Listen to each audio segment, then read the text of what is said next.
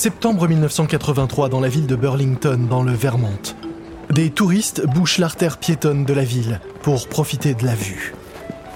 Laissez passer Poussez-vous Poussez-vous, s'il vous plaît Mais deux hippies pressés fendent la foule. Il y a d'un côté Ben Cohen, reconnaissable à sa barbe touffue, et de l'autre Jerry Greenfield, rasé de près. Tous les deux sont les fondateurs d'une marque locale de glace, Ben Jerry's. Ils se dirigent rapidement vers Merchants Bank, la seule planche de salut qui leur reste. Quelques minutes plus tôt, l'intermédiaire de courtage qu'ils avaient embauché pour tenter de revendre leur entreprise a gagné le procès intenté contre eux.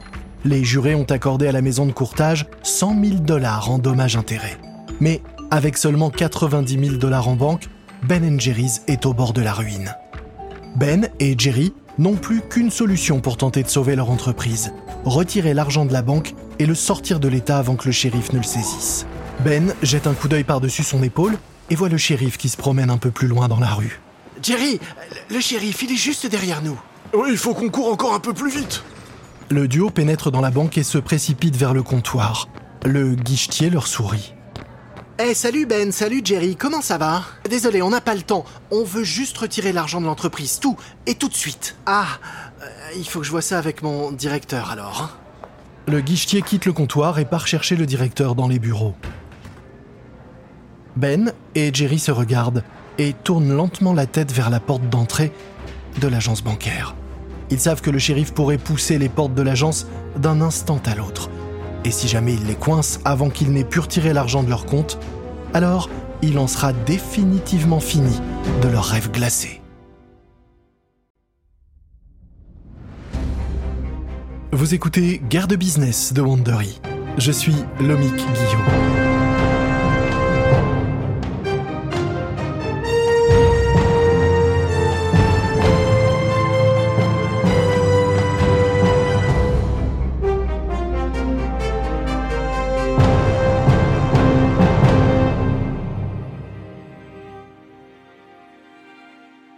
Dans cette nouvelle série, nous allons vous dévoiler les coulisses de la guerre entre Agendas et Ben Jerry's.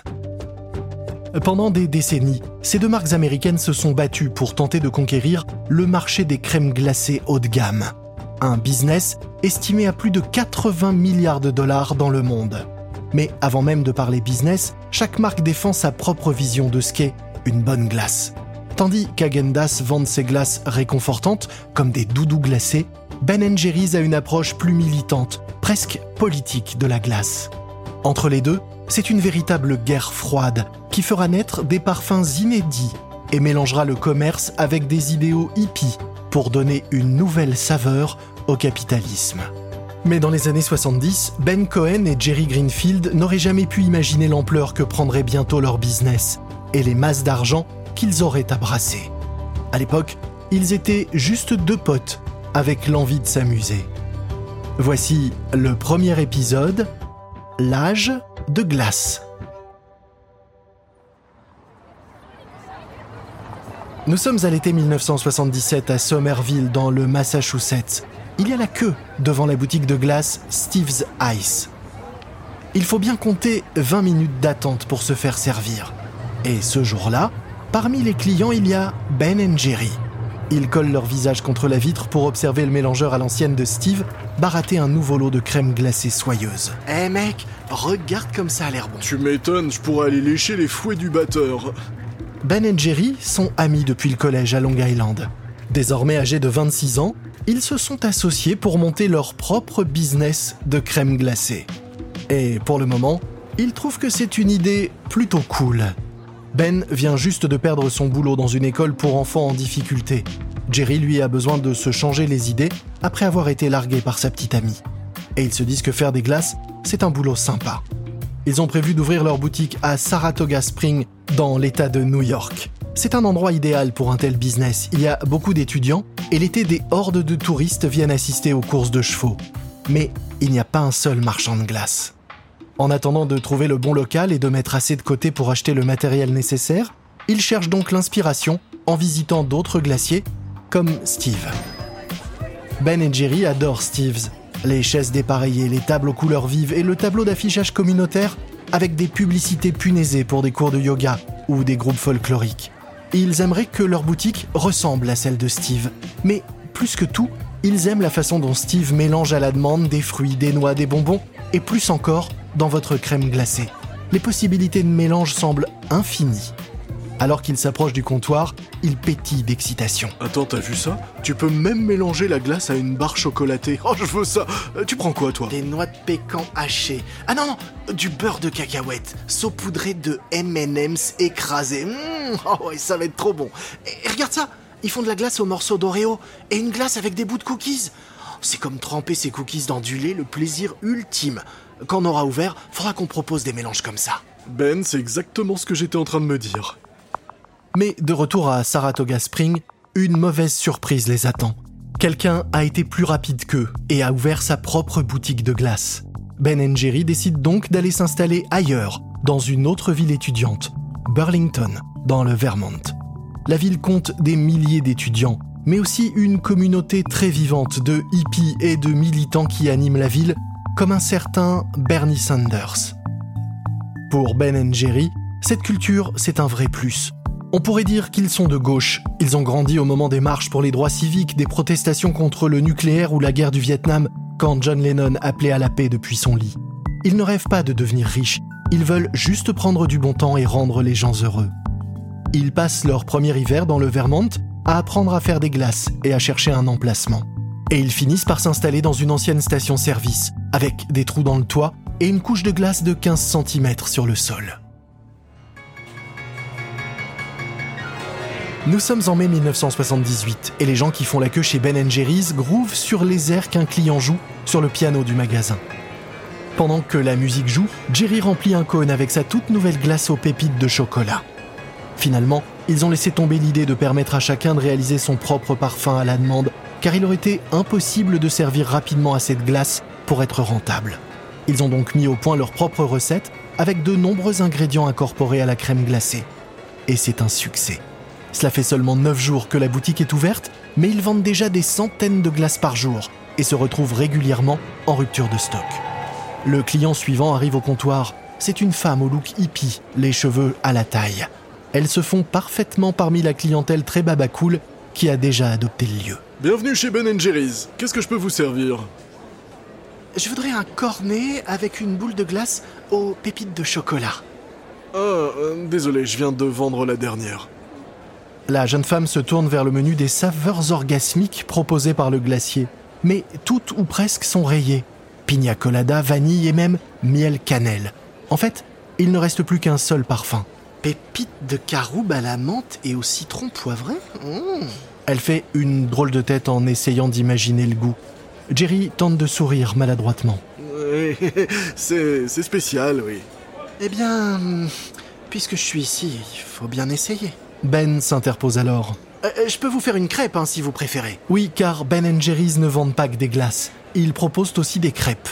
L'idée, c'est de vendre des crêpes l'hiver, quand les ventes de glace sont en net recul. Mais pour l'instant, leurs crêpes ne font pas vraiment recette. Non, euh, ça ira, merci. Mettez-moi une boule de caroube, menthe et citron poivré. Super, ça vous fera 55 cents, service compris. Durant l'été, les ventes de glace explosent. Mais Ben Jerry facture à peine assez pour couvrir leurs frais. À la fin de leur première année d'exploitation, ils ont vendu pour 180 000 dollars de glace et n'ont même pas réussi à dégager un centime de bénéfice. Mais le sourire des clients et l'atmosphère cool qu'ils ont créée les poussent à continuer. Puis, l'hiver arrive. Avec l'arrivée de la neige et des stalactites qui pendent des toits, les envies de crème glacée fondent. Et les ventes de crêpes, elles, ne décollent pas. Ben abandonne donc les crêpes et prend la route dans son vieux combi Volkswagen pour tenter d'aller vendre sa glace en gros au restaurant des stations de ski. Mais peu sont intéressés. Lorsqu'enfin le beau temps revient, les ventes reprennent. Les deux associés empruntent alors 30 000 dollars à la banque. Cette somme leur permet d'acheter une camionnette d'occasion pour les livraisons de Ben.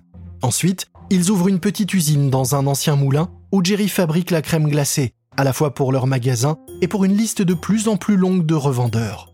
Mais lorsque l'hiver revient, les ventes plongent de nouveau. Et les pertes financières de l'entreprise commencent à mettre sa survie en danger. Fin 1979 à Burlington dans le Vermont. Dans l'usine exiguë de Ben Jerry's, Ben remplit des bacs de crème glacée saveur Oreo Mint. Il place un bidon de 10 litres sous le bec verseur d'une de leurs centrifugeuses à fruits améliorés. Ces appareils leur permettent de mélanger des fruits, des noix, des bonbons et bien d'autres choses à la crème glacée. Ils ont été modifiés pour incorporer des morceaux plus gros que ce qui se fait habituellement. Ben regarde la crème glacée à la menthe mélangée à des morceaux de biscuits Oreo sortir de la machine et remplir son bidon. Mais Ben fronce les sourcils alors que l'écoulement jusqu'ici régulier semble se tarir. Jerry Jerry, il n'y a plus rien qui sort de la machine là. Hé, j'ai dit, on n'a plus de glace. Mais personne ne lui répond. Ben se tourne et voit Jerry, qui tremble de rage. Ben lui montre la machine du doigt. Euh, Jerry, l'appareil à glace là, il, euh, il est arrêté. Ouais, ouais, la machine est encore en panne, c'est ça? Eh ben, je pense que tu devrais te désinfecter l'avant-bras avant de le plonger dans la crème glacée pour essayer de retirer les gros morceaux d'Oreo qui bloquent l'appareil, tiens. Euh... Oui, je sais, d'habitude c'est à moi de le faire, mais là, J'en ai marre, je te laisse faire, parce que c'est toi qui as voulu qu'on mette des si gros morceaux qui bloquent tout. Moi, je t'avais dit qu'on ferait mieux d'utiliser des morceaux plus petits parce que ça risquait de tout bloquer, mais non, c'était pas assez bon pour toi. Et puis t'avais l'air de trouver ça drôle, hein, que ce soit moi qui me gèle les bras là-dedans.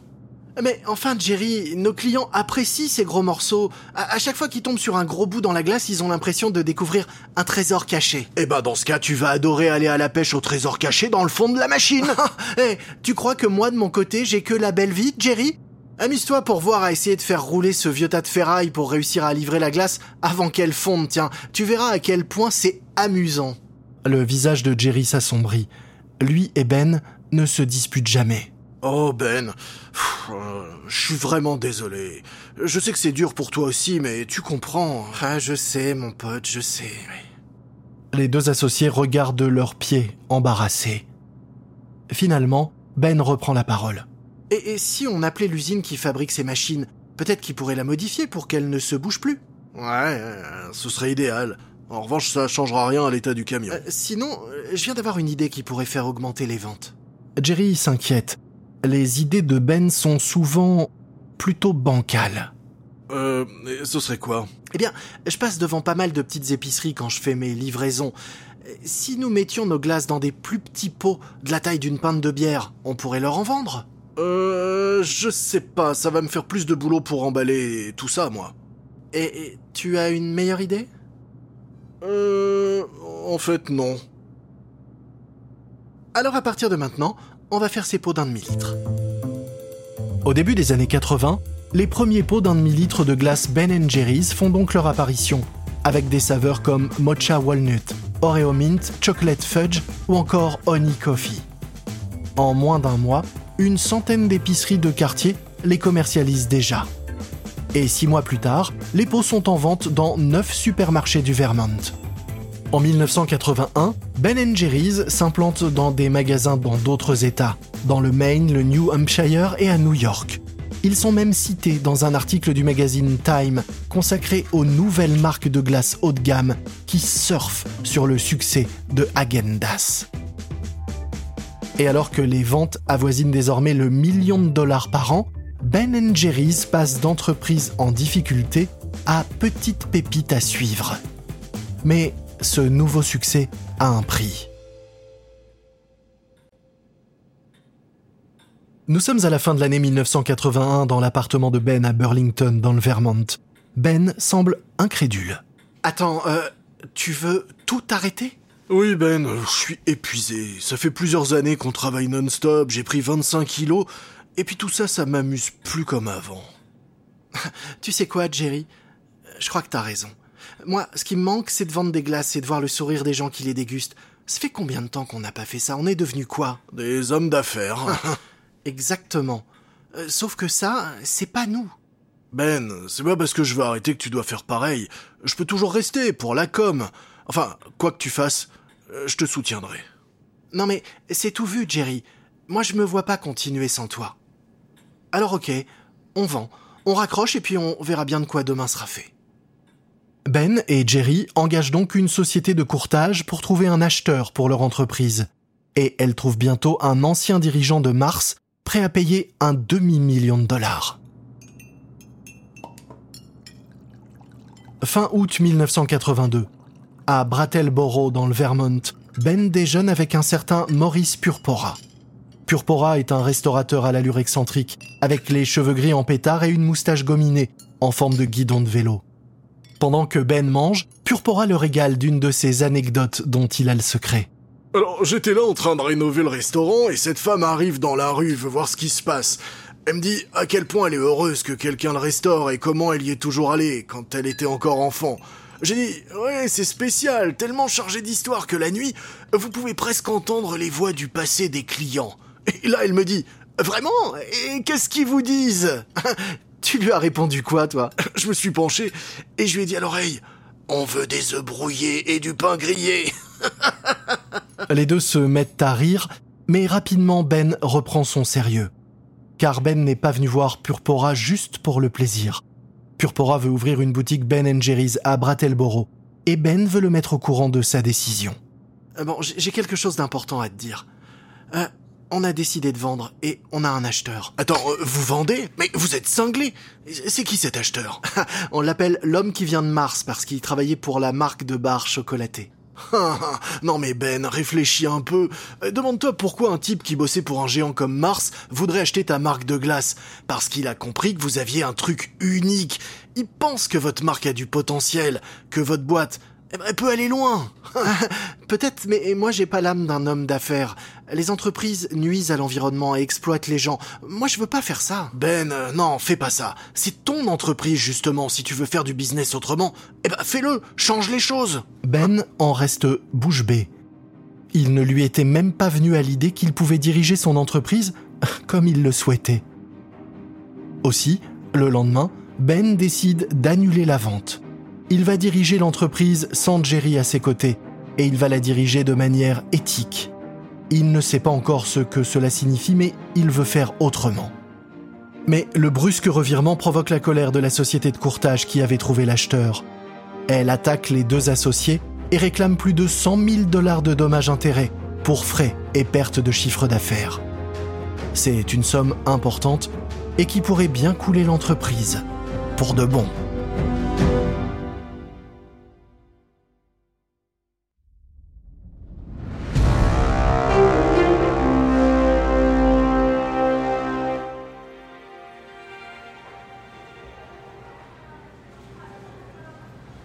Septembre 1983, au siège de la Merchant Banks à Burlington, dans le Vermont, Ben Jerry fixe les portes d'entrée de la banque.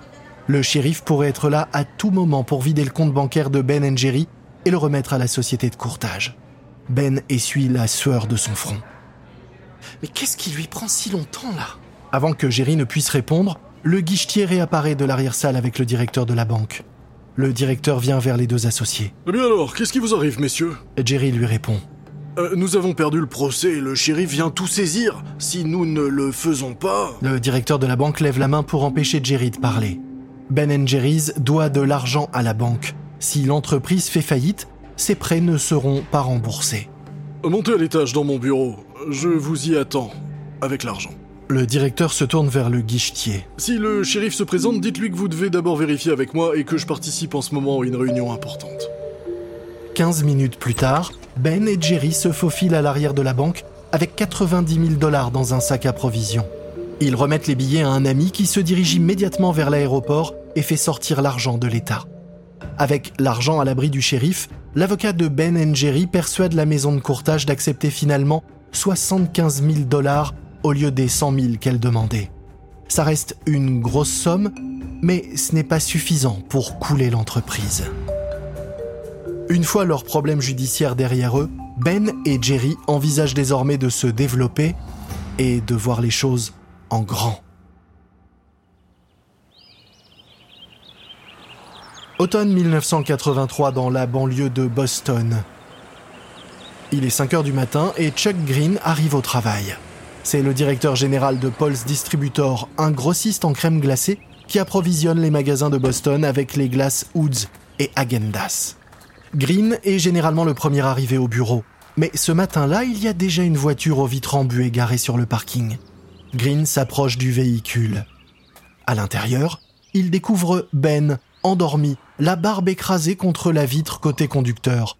Un peu de bave a coulé au coin de ses lèvres et commence même à sécher sur sa barbe drue.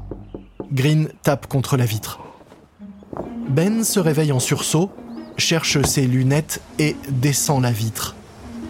Hé, salut Chuck Ben, mais qu'est-ce que tu fais ici? On a rendez-vous à 8 heures seulement. Oui, je suis arrivé ici juste après minuit. C'est l'hôtel le moins cher que j'ai pu trouver. Ah, ouais, ok, je vois. Bon, euh, tu veux venir à l'intérieur? Euh, C'est pas de refus, hein, il fait pas chaud ici. Euh, T'aurais du café ou quelque chose? J'ai rien avalé depuis hier, moi. Green conduit Ben à la cuisine du personnel et le regarde fouiller dans les placards en dévorant tout ce qu'il y trouve. Il détaille aussi le pot de crème glacée parfum bar énergétique que lui a apporté Ben. Sur le couvercle, il y a une photo en noir et blanc de Ben et Jerry, assis à une table de pique-nique sur le point de manger de la glace. Ben, je sais que tu veux qu'on distribue votre crème glacée ici à Boston, mais les supermarchés ne veulent que deux ou trois références de glace haut de gamme, dont obligatoirement Agendas. Alors, pourquoi est-ce qu'il faudrait que je vous distribue vous plutôt que Fruzengalge ou Alpenzober Ben arrête de grignoter dans la boîte de biscuits Ritz qu'il a trouvée. Ah, c'est simple, on est la seule marque que tout le monde arrive à prononcer. Ok, mais vos pots coûtent quand même plus cher, et pourtant le packaging, euh, il fait pas vraiment luxueux.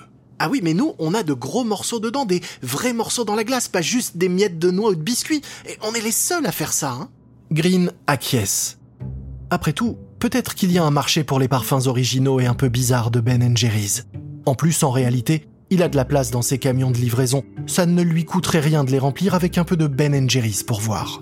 Ok, ok, on va essayer, on verra bien. Rapidement, les glaces Ben Jerry's côtoient donc les pots de Häagen-Dazs dans les magasins de Boston. Pour séduire les consommateurs, des employés de Ben Jerry's distribuent des échantillons dans les bureaux et dans les centres commerciaux d'où ils se font chasser par la sécurité.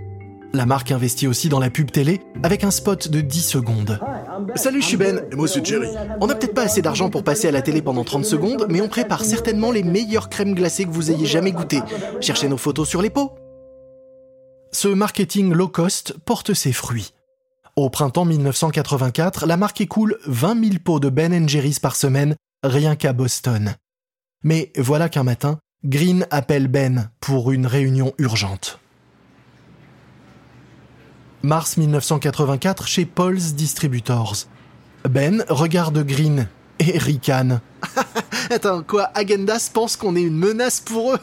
Je suis déjà surpris qu'ils aient même entendu parler de nous, tiens. Euh, C'est pas une blague, Ben. Les gars de chez Agendas ont été très clairs. Nos camions livreront leurs glaces ou les vôtres, mais pas les deux. Or, tous les magasins veulent avoir Agendas. Ils représentent 70% du marché de la glace ici. Si on les distribue plus, les magasins se passeront de nous. Hein? Non mais c'est ridicule Agendas appartient à une entreprise qui réalise des milliards de dollars de chiffre d'affaires. On est microscopique à côté d'eux. Ah, je suis d'accord, mais je vais pas risquer mon business juste pour vous. Je vais essayer de faire traîner un peu, mais je peux vraiment rien faire de plus. Ben sent le sol qui se dérobe sous ses pieds. Agendas cherche tout simplement à le détruire, car sans distributeur, Ben Jerry's va disparaître des rayons. Une fois encore, un géant du business cherche à écraser le petit poussé. Ben sent la colère qui monte en lui. Il sait qu'il va probablement perdre, mais il va quand même se battre. Dans le prochain épisode, retour en 1950, quand un glacier new-yorkais attaqué de toutes parts a l'idée de dégainer une arme fatale contre ses concurrents, une toute nouvelle glace baptisée Agendas.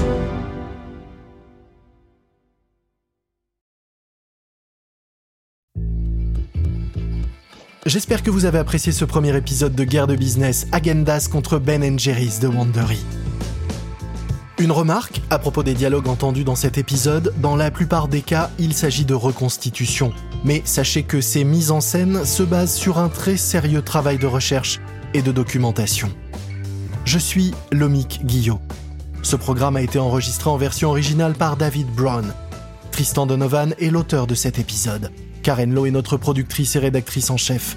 Montage et production sonore, Emily Frost. Sound design par Kyle Randall. Kate Young est notre productrice déléguée.